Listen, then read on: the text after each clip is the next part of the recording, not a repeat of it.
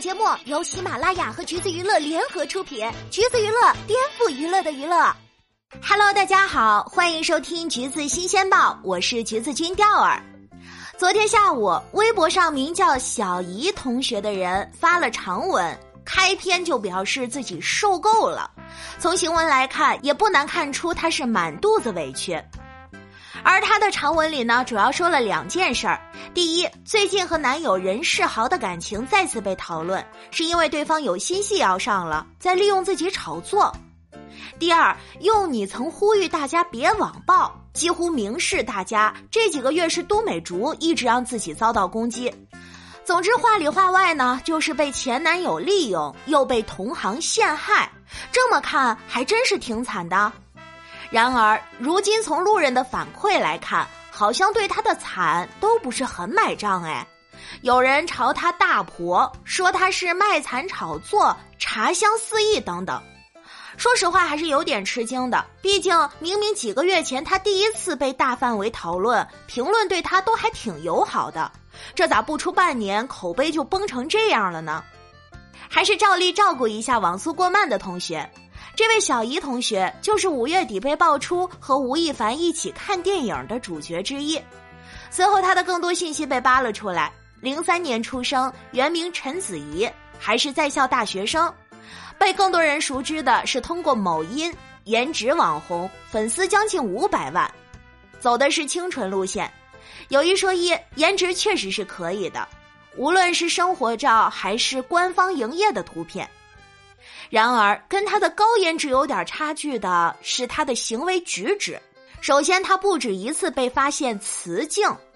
六月份，都美竹打响锤爆渣男的第一枪，之后吴亦凡的私德就像多米诺骨牌一样，朝着失控的方向一路崩塌。接连多个当事人爆出多线并行。七月份，都美竹又发长文指控吴亦凡还涉嫌侵害未成年人。而小姨同学这边呢，则是当天先锁了某音，又清空了自己的微博和小红书，网友都以为这是要退网的节奏，大有远离纷争的姿态。虽然没有发声声援都美竹，但这时网友们对她还是能够理解的，毕竟一个十八岁的小姑娘嘛，想要远离这摊子事儿也情有可原。但另一边却是前脚才被大家理解。后脚就被网友爆出了事件才爆出时他嘴受害人的聊天记录，在这份聊天记录里显示，小姨的朋友说都美竹就是蹭热度的。小姨回道：“是的，他好丑，吴很快就走了，还强奸。”话说这又是什么三观呀？合着强奸不是男方的错，全赖女方的长相吗？他不仅否认了外界对吴亦凡的指控，语气也没有办法让人不生气。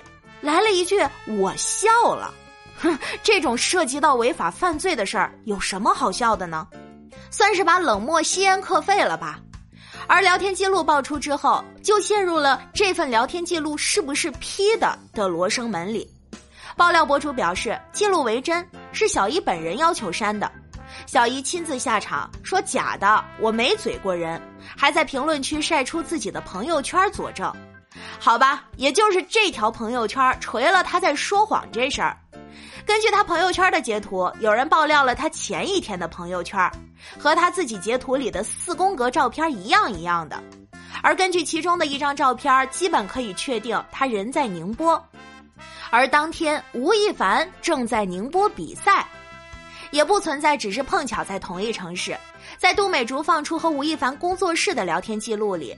都美竹表示：“你不是还和小姨谈着呢？”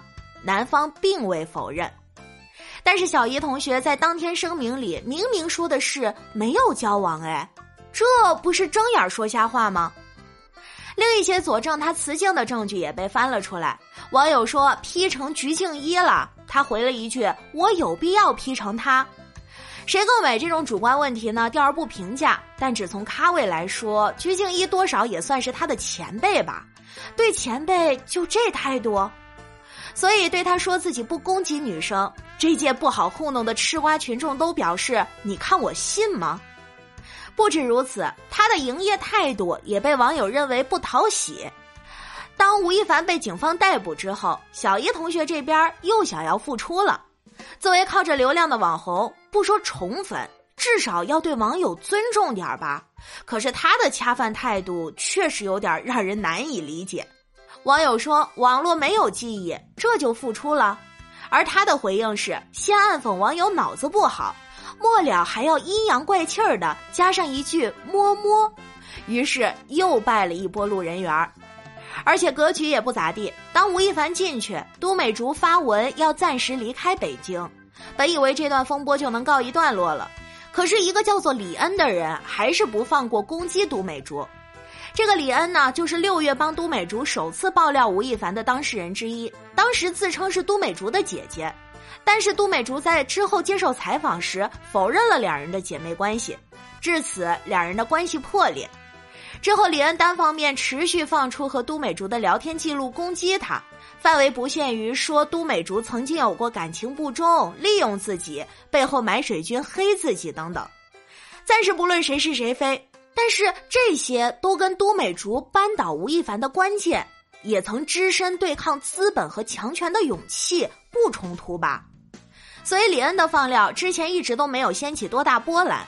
可结果这姐还不放弃，最近直接开了直播爆料都美竹，就这小姨同学又掺和进来了。最近一场直播直接给李恩刷礼物，刷到了榜三。网友问他，明明自己否认那么多次，这咋又掺和呢？他说没忍住放了个炮。到昨天他长文发出之后，李恩又在帮他转发，遇到嘲讽他们俩的小姨也在帮李恩说话。处得像姐妹一样，但是要知道，在直播刷礼物事件之前，至少在外人眼里，他们两个是没有交集的。所以小姨的这一波操作，在旁观者看来，就是身体力行的证明，敌人的敌人就是朋友。自然，对不就事论事、全凭情绪的他，又是一波嘲讽了。说起来，真是有点唏嘘。严格来说，在吴亦凡的事件里，他作为被出轨的一方，多少也算个受害者吧。但是他没能跟受害者共情，反而随着事件发展，逐步暴露了对其他女性冷漠的底色。加上情商和格局的双重制约，自然从当初在高湖视频里都还有人赞她是美女，到如今发了长文也赢不了几个同情了。话说回来，这一切又怪谁呢？想了想，还是自己作的吧。好啦，今天的节目呢就是这样了。如果你想获取更多有趣的娱乐资讯，欢迎搜索关注“橘子娱乐”公众号，时髦有趣不俗套，就在“橘子新鲜报”。我们下期再见喽。